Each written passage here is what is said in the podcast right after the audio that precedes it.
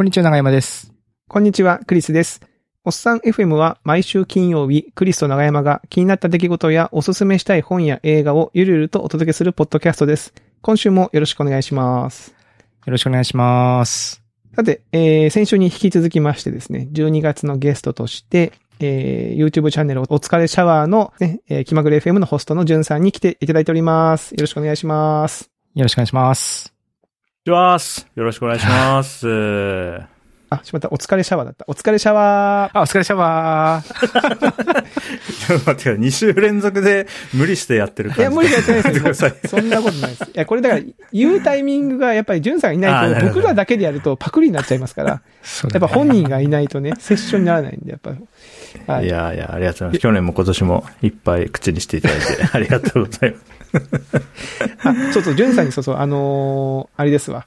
ジュンさんの YouTube 動画あるじゃないですか。お疲れシャワー。はい。あの、オープニングで、あの、お疲れシャワーって、あの、こうカットが入るじゃないですか。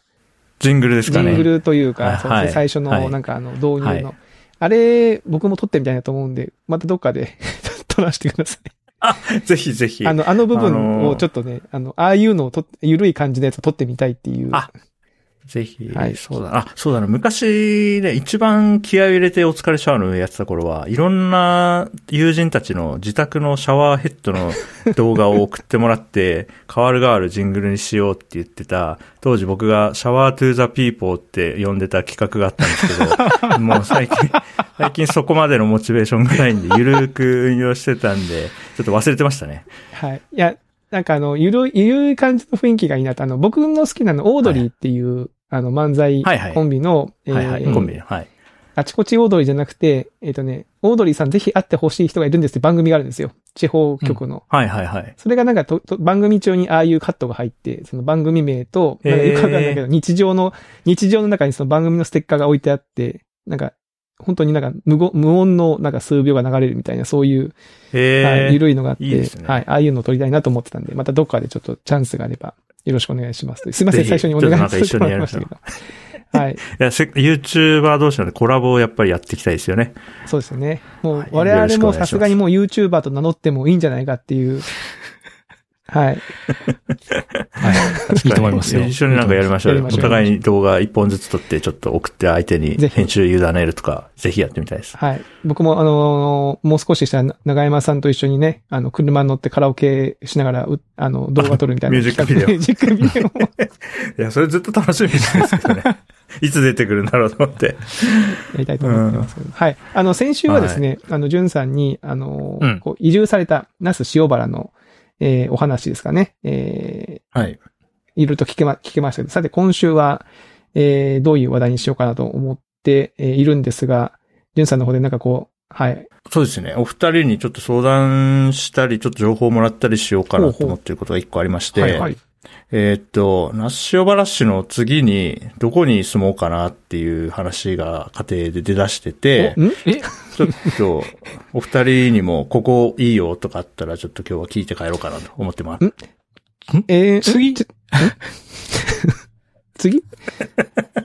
今ですよ二。人は知ってるでしょ、僕が。いや、ずっとここにいるわけじゃない。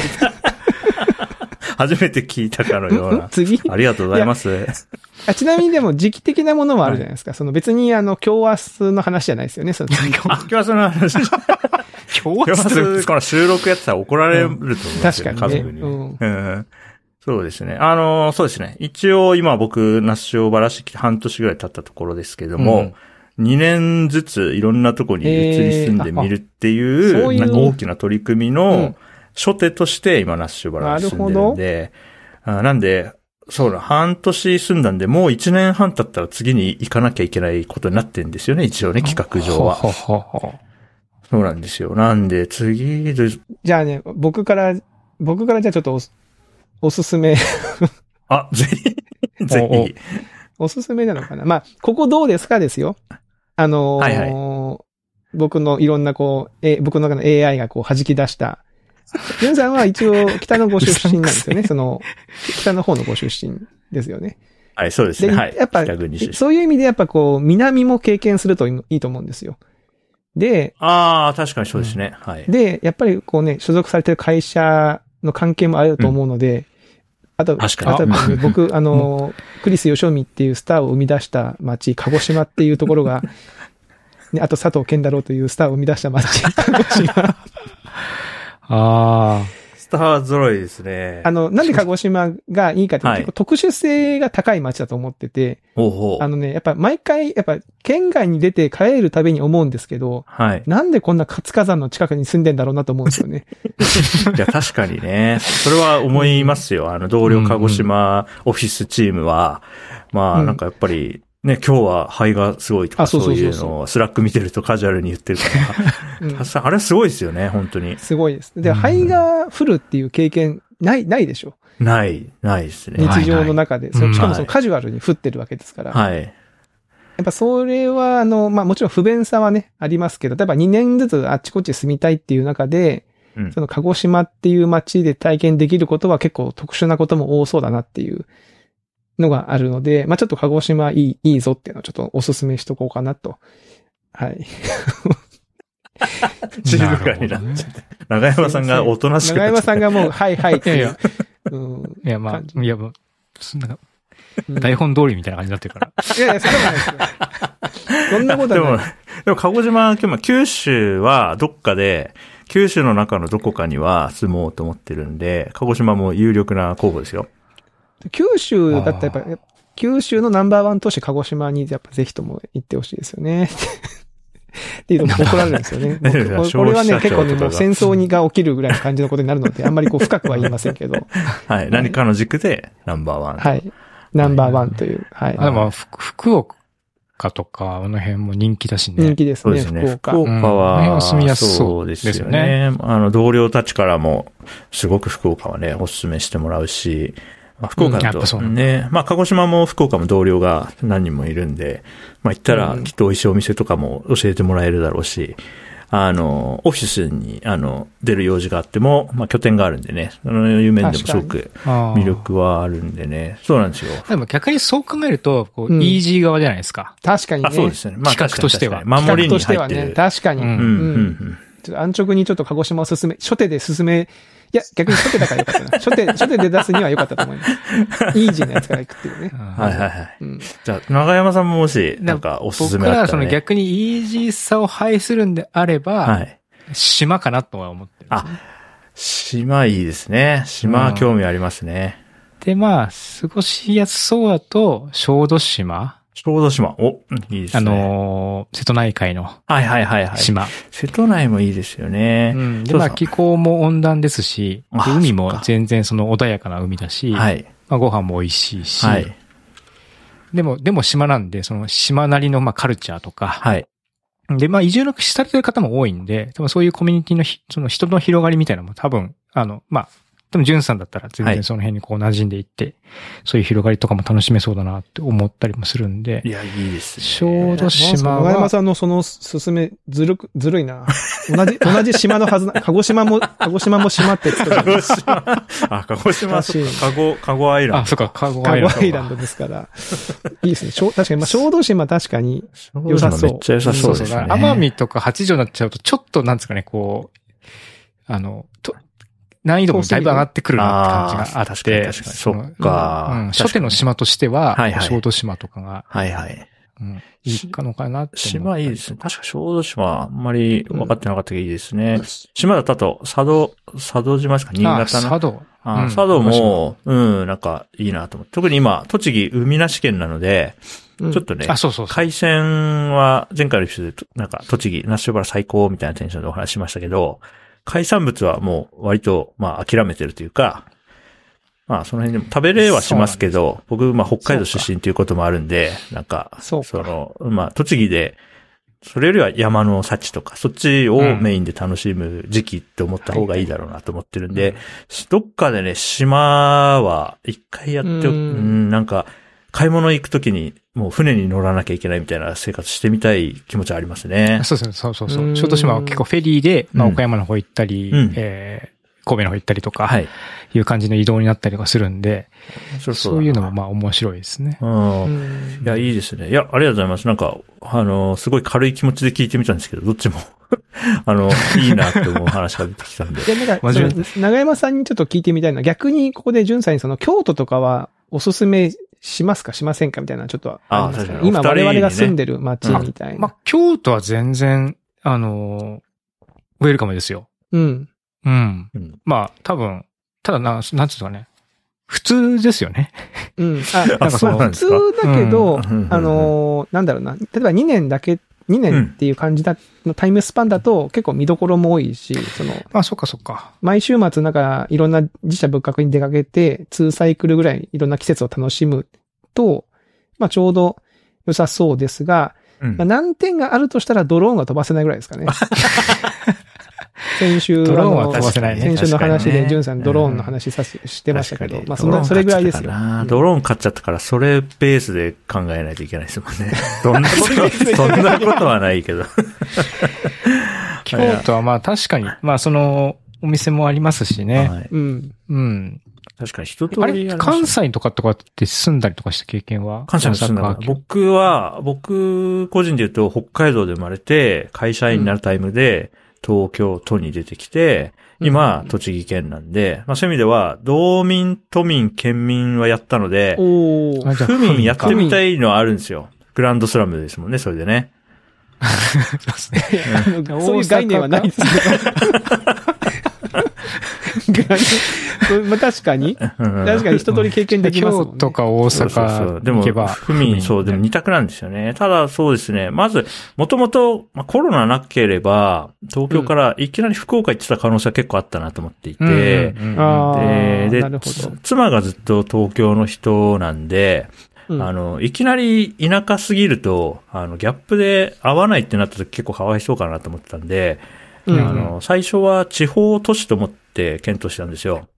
じゃあ、うんうんうん福岡、まあ、それこそ京都とか福そうですね、福岡とか。岡。で、あとは仙台か、仙台だね。まあ、札幌か、みたいな。で、札幌はまあ、僕、割と地元なんで、行こうと思ったらいつでも行けるかと思ったんで、割とすぐとは思ってなかったんですけど、で、そんな中、まあコロナになって、でも、まあずっと家にいてもしょうがないし、在宅勤務になったし、まあどっかには引っ越すかってなった時に、と、なんか合わないねってなったらすぐ東京に戻りやすいっていう意味で、那須塩原が結構良かったんで、で、那須塩原人口12万人ぐらいの市で住んでみたら、妻が別に都会じゃなくても全然平気っていうことが分かったんですよ。なるほど、なるほど。すごいなうんむしろ、こんぐらい人少なくていいって最近妻がなんかもうガラッと、あ東京なんだったんだろうねみたいな感じの。その感覚はね、わかる僕も東京から京都来て思ってまはいはい。はいはい。だから、まあ、こん、うんこんぐらいがいいよねって、最近の妻の最新の、こう、お気に入りの街の雰囲気って、ラッシュ話めっちゃいいじゃんって言ってて、うん、そうすると、なんか一つの軸としては、その、日本全国のリゾート地みたいな、別荘を人々が建てるような場所のふ雰囲気は、どうやら我々は楽しめるらしいぞということが分かったんで、例えば、か軽井沢とか、うん。うんうんあとは、伊勢島とかですかね。あの辺とか。はい伊勢島やうん伊勢島ね。はいはい。そうですね。なんで、地方都市は買い物したい時に都市に行けばいいから、ちょっと外して、むしろ家賃も安くて広い家に住めるみたいなところで、ちょっとずつちょっとずつ西に向かっていくといいかっていうのが最近考えてることですね。ああ。うん。あ、そうすると長野ね。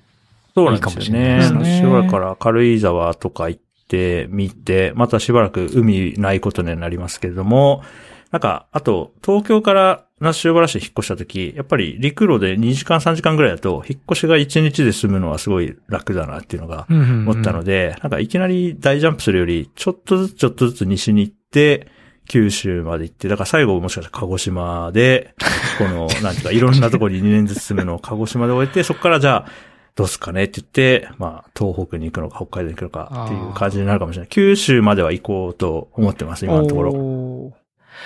だったら、ダイレクトに京都よりも、なんか滋賀とかで、あはいはいはい琵琶湖畔のリゾートみたいなとこ狙っていくとかも面白いかもしれないですね。滋賀、いいですね。だから特に僕が、あの、観光とかでも一度も行ったことないような場所にどんどん行ってみたいっていうのは、なんか、ありますね。発見が多そうだから。うんうんうんうんで滋賀とか行ったら、その時にお二人のね、ところに遊びに行ったりできたら、全然、そう全然その、あの、滋賀はも楽しそう。う、距離感的には全然近いですし、うんでも、でも、と言ってもやっぱり滋賀と京都またちょっとこうカラー違うん違で、うそういうところも面白い。あ、面白そうですね。滋賀はもうあんまりイメージないもんな、僕な。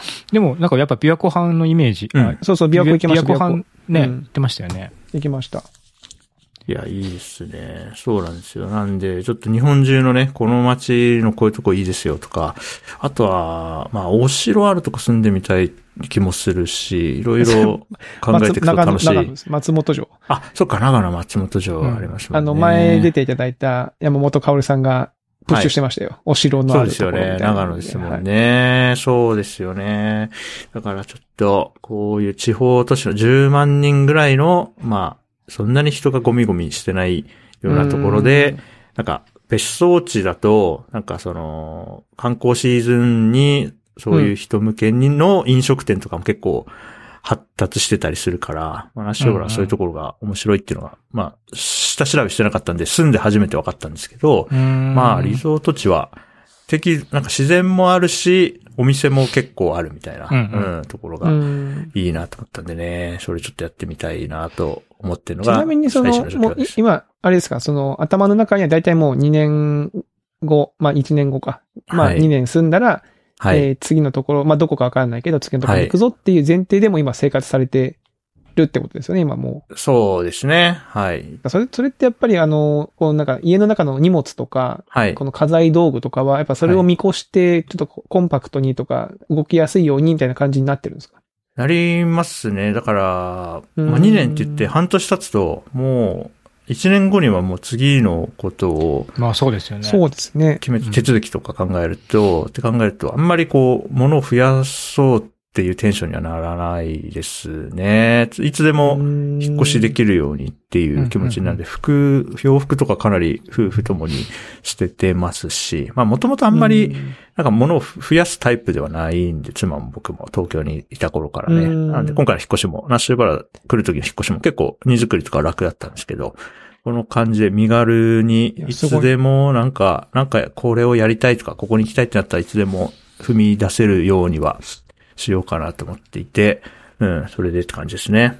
いいっすね。いいっすね。そんな、こう、身軽に動こうって動けるのがすごいな、いいな、うんうん。まあ、うちはね、夫婦二人だけなんで、それはやっぱり大きいですね。まあ、二人だけなんで、二人ならこういうこともできるよねっていうのは、目いっぱいやっていこうと思っていて、うんうん、特に、あのね、前回出させてもらった時にね、あの新恋は出る残り1年とか、まあ残り1ヶ月ってなったら、急になんか、愛おしくなったりするなっていうのはやっぱりあって、そう。だから終わりがイイメージできてた方が、なんか目の前のものをしっかり愛せるなっていうのはあるので、なるほど。で、ナッシュバラも、まあ2年しかいないと思うと、やっぱりすごくこう、い日々の意思決定に影響を与えるなと思っていて、なるべく同じお店に何回も行かないで、なるべく行ったことない飲食店を開拓しようとか、うんうん、そういうのはすごく強く働くんで、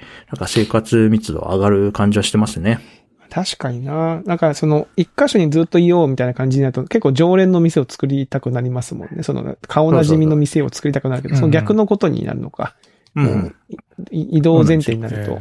そうなんですよ。だ新小屋も、あと1ヶ月引っ越すってなったら、じゃああの店もあの店もあの店も行っとかなきゃね、みたいな感じになって、はいはいはい。こう、なんていうか、ぼんやり過ごすわけにはいかないみたいな、そういう、ね。確かにかココンビニとかで変なもの食ってる場合じゃないみたいな感じになりますね。そうそうそうそう。食事、あと何回しかないんだぞと思ったら、うんあの、なん、なんてフルコースみたいなの考えるじゃないですか。あの、日曜日あそこ行って、とか。そうですよね。それをずっと、まあ、今もう始まってますけど、こう10年ぐらいそういう感じで過ごしたら、どんぐらいの日々になるんだろうねっていうところに興味があって、まあ、もうこれを、まあ、カウントダウン生活と名付けて、うん、残り何日っていうのをき意識しながら過ごしてみる取り組みの第1弾なしわらで、最近なるほども第2弾のことをね、考え始めてるところですね。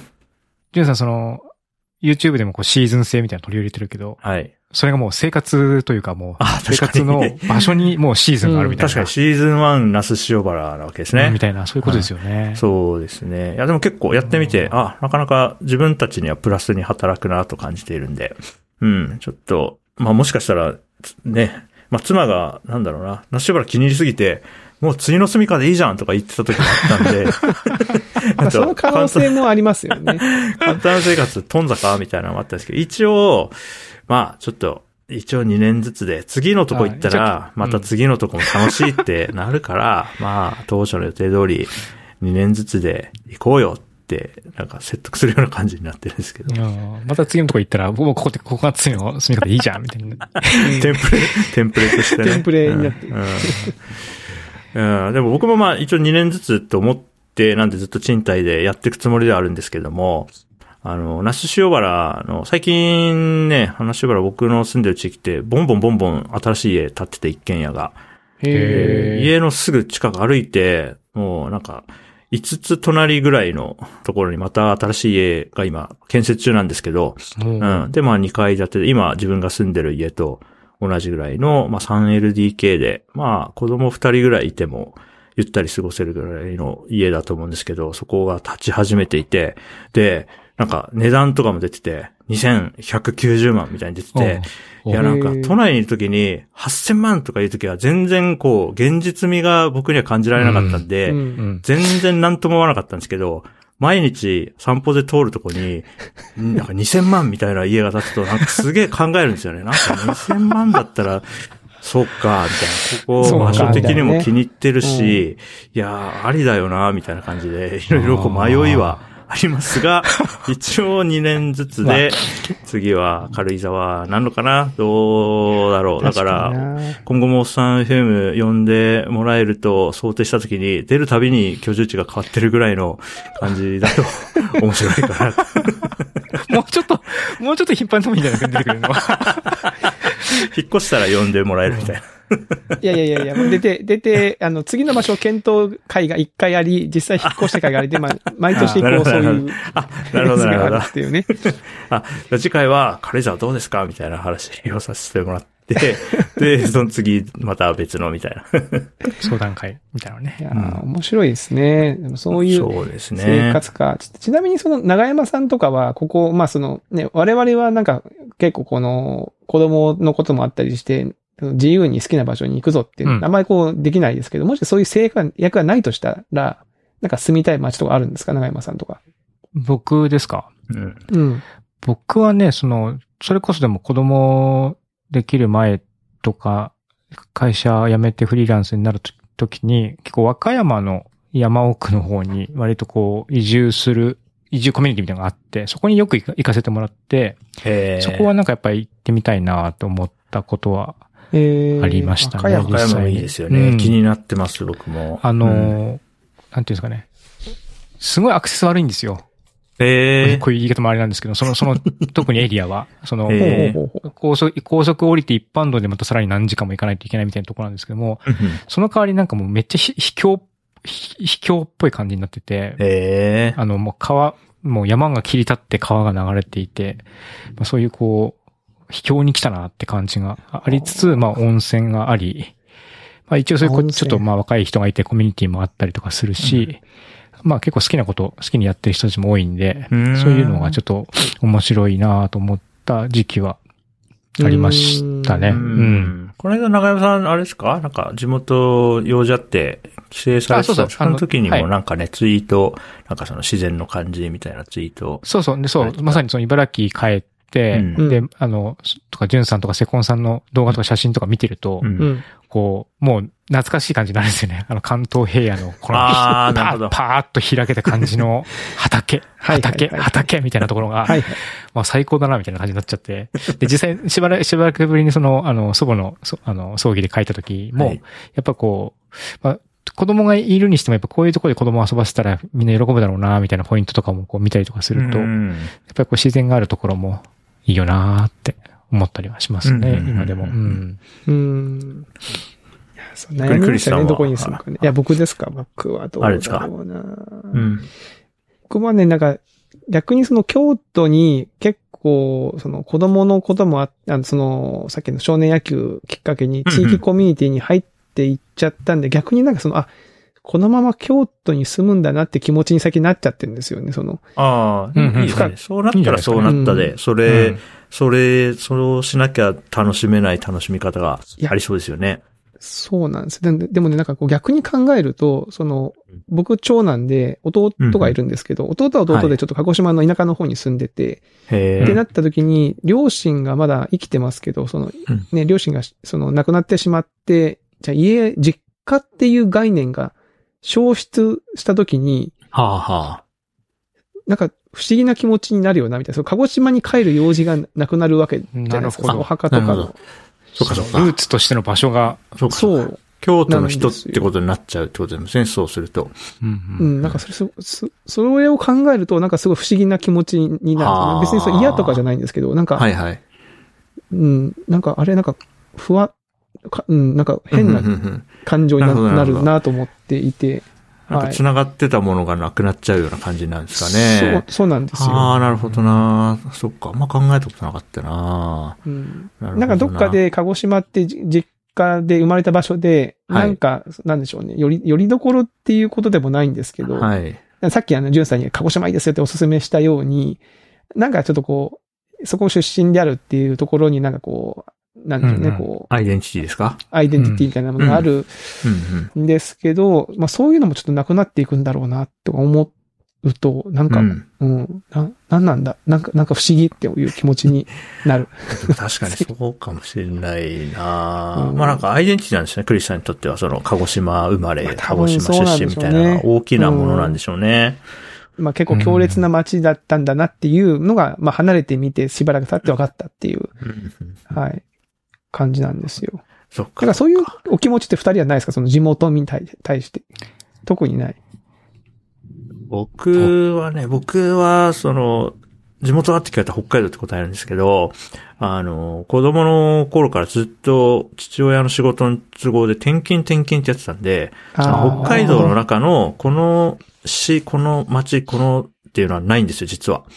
だから、なるほど北海道としか言わなくて、で、まあ、たまに北海道出身の人とそういう話になると、え、北海道のどこですか？って聞かれるんですけど、実はないんですよね。地元という呼べる。市町村の、その、解像度だうと、地元ってなくて、今、母、父、母、弟が札幌の、まあ、いわゆる実家にいるんで、まあ、帰るって言ったら札幌に帰るんですけど、でもはいはいはい。札幌に帰ったとて、その中学校の時の友達がいるとか、うんねうんあの年末年始に帰ったらなんか同窓会があるとか、そういうのを一切こう経験したことがなくて、なんか逆に僕はなんか根なし草というか、どこにもなんか執着がないんですよね、結構ね。あーまあだからこう、転々とすることに抵抗がないのかもしれない。なるほど遊牧民みたいな、こう、うん精神性があるのかもしれないですね。確かに。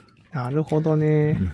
だから実家に帰るっていうのはその場所じゃなくて家族に会いにそうですね戻ってるって。感覚なんですね。はい父、母、うんまあ、おばあちゃんに会いに行くっていう感じで、その、今、両親が住んでる実家も僕が高専2年生の時とかに買った家なんで、別に生まれ育った家でもないんですよね、僕にとってはね。ううんん。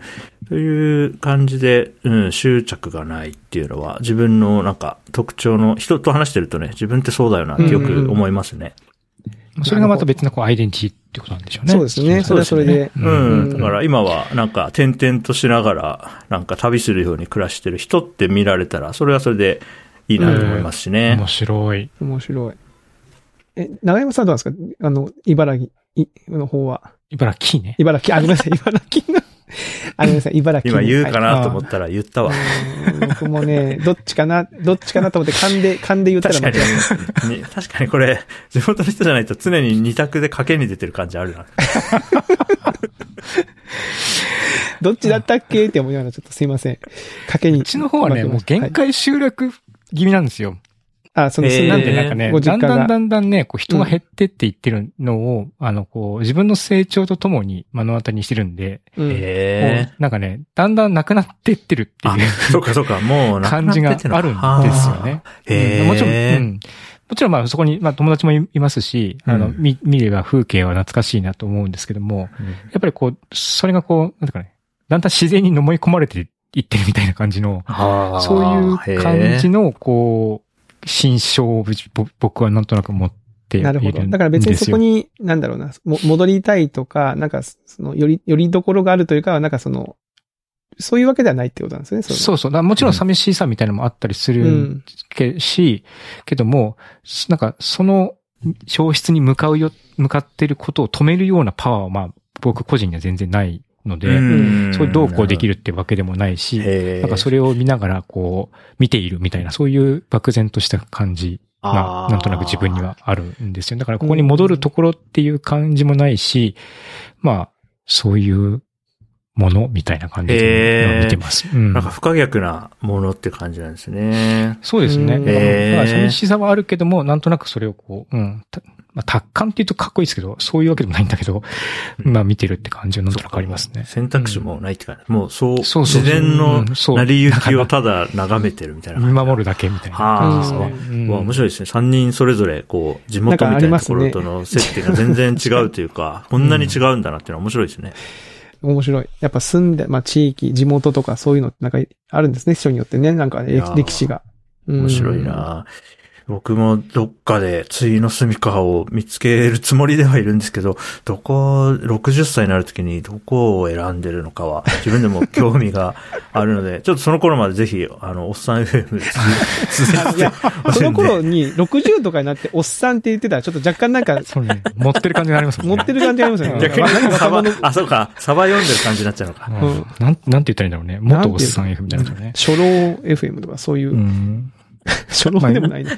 日本にいるとも限らないですか？ねああ、そうです。このテンション見てるからね。ね、そんなに海外志向がないんで、特に、あの、ね、あの、浜崎健吾君と話してると、あ自分、国内でまだまだ楽しめるんだなっていう感覚はね、よく持つんですけど、っていうのも、47都道府県でも行ったことない都道府県がまだまだあるんで、まあ、そうっすよね。まあ、その日本国内を、47都道府県をちゃんと1回ずつは足を踏み入れるぞって思うだけでもまだまだやることあるなと思っていて、そんなにね、海外に対して憧れとかもね、僕はあんまないんですよね。うん。うん、多分日本国内にはいるんじゃないかなという気はしてますが、まあ、でも今栃木県にいるのを過去の自分が想定してたかというと全く 想定はしていなかったので、マジで、1年前の自分はマジでびっくりすると思うので、うん、まあそういう意味では分かんないですね。どうなってるか、本当に。なるほど。いや、分かんない分かんない。いや、分かんないから、まあ面白いですね。そうですね。うん、あとはまあ引っ越したとセコンさんがついてくるかどうかっていうのを、外からとしておきたいですね。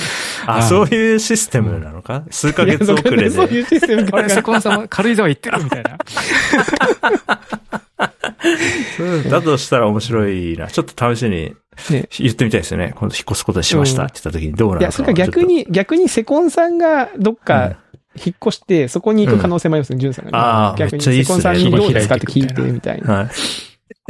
楽しいなそれ。面白い。なんかそういうのいいですね。すごろくみたいだもん、なんか 確かにね、すごろく。同じマスに止まっちゃいましたみたいな感じだな。確かに。ああ、なるほどね。うん、面白い。いや、面白いですよ、本当に。今後もね、なんか、たくさん面白い話ができるような日々を過ごしていきたいなと思ってます。はい。ぜひとも。はい。はい。と言ってたらいい時間になってきたので、まあ、皆さん、あの、これを聞いて、えー、くださってる皆さんですね、ぜひとも、あの、じゅんさんにここの地域いいよとか、そうそうこんな街、ここの街おすすめですよって、まあ、今日の話を踏まえて、ぜひ、はい、あの、おすすめがあったらツイッターとかですね、あの、お便りいただけると、じゅんさんの方に、はい、はい、届きますので、よろしくお願いいたします。はい。おっさん FM ハッシュタグが県民賞みたいな雰囲気になるぐらいの盛り上がりを 期待してますんで、よろしくお願いします。なんのかな楽しみ楽しみ。楽しみ楽しみ。はい。ということで、先週、今週と2週にわたって、えー、じゅんさんに来ていただきました。ありがとうございました。はい。ありがとうございます。楽しかったです。楽しかったです。こちらこそ。また来てください。はい。いろいろお話しさせてください。はい。では、えー、今週のおっさん FM はここまでとさせていただきます。また来週お会いしましょう。さようなら。さよなら。お疲れ。お疲れ様でした。バイバーイ。